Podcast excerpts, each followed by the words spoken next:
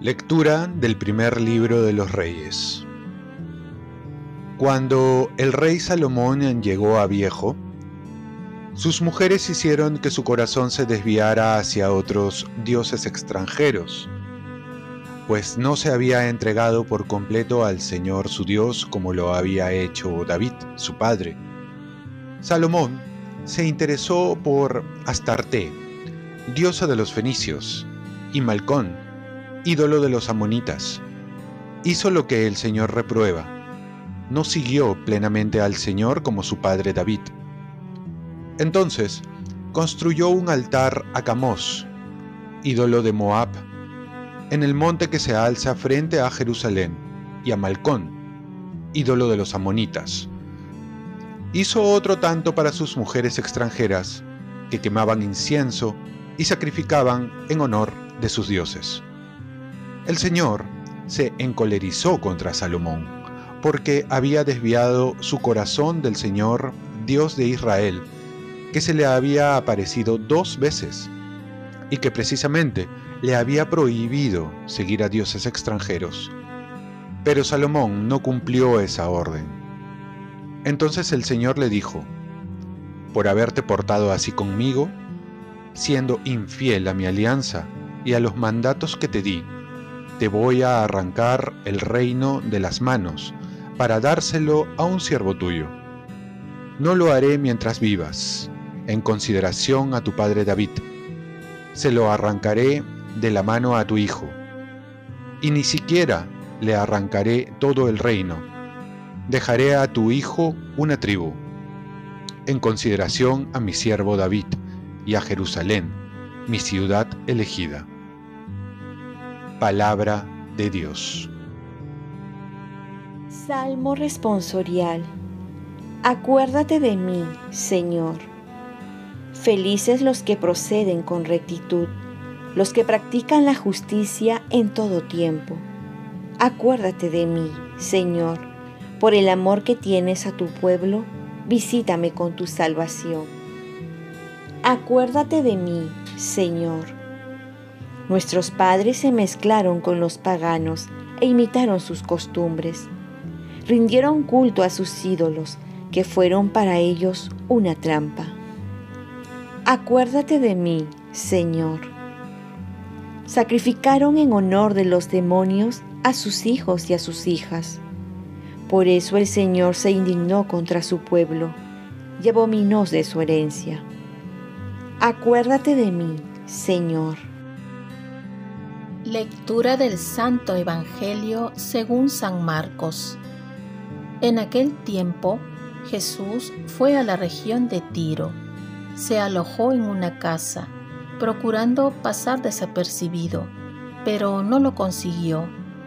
Una mujer que tenía una hija poseída por un espíritu impuro se enteró enseguida.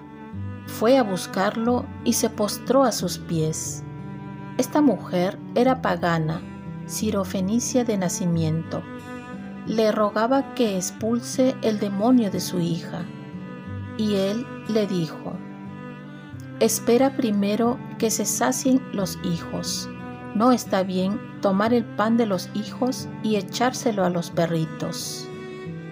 Pero ella le respondió, Tienes razón, Señor, pero también los perritos debajo de la mesa comen las migajas que tiran los niños. Él le contestó, Por lo que has dicho, anda, que el demonio ha salido de tu hija. Al llegar a su casa, encontró a su hija acostada en la cama. El demonio había salido. Palabra del Señor. Paz y bien.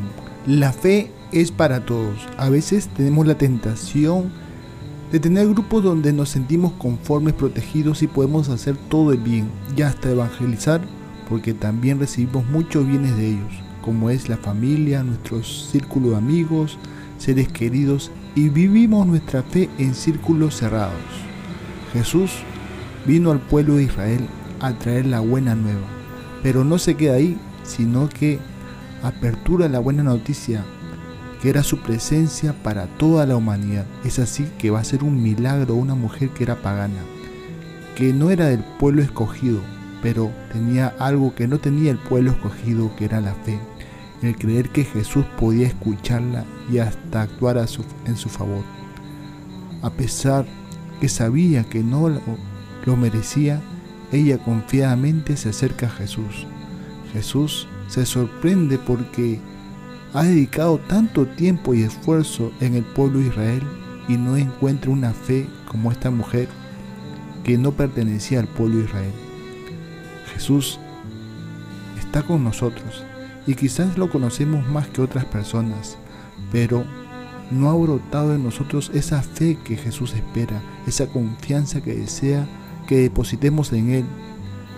Y otras personas que no tienen la oportunidad de saber mucho de Jesús, se acercan con humildad y confianza y pueden vivir tranquilos sabiendo que todo está en la mano de Dios. Lo primero que tenemos que hacer entonces es aprender de los discípulos, reconocer nuestra poca fe y decir al Señor, Señor, aumenta nuestra fe. Oremos, Virgen María, ayúdame a crecer en fe y hacer el bien no solo a los cercanos, sino también a los lejanos. Ofrezcamos nuestro día. Dios Padre nuestro, yo te ofrezco toda mi jornada en unión con el corazón de tu Hijo Jesucristo, que siga ofreciéndose a ti en la Eucaristía para la salvación del mundo. Que el Espíritu Santo sea mi guía y mi fuerza en este día para ser testigo de tu amor. Con María, la Madre del Señor y de la Iglesia, te pido por las intenciones del Papa. Con San José Obrero te encomiendo mi trabajo y mis actividades de hoy, para que se haga en mí tu voluntad y la bendición de Dios Todopoderoso, Padre, Hijo y Espíritu Santo descienda sobre ti. Cuenta con mis oraciones que yo cuento con las tuyas y que tengas un santo día.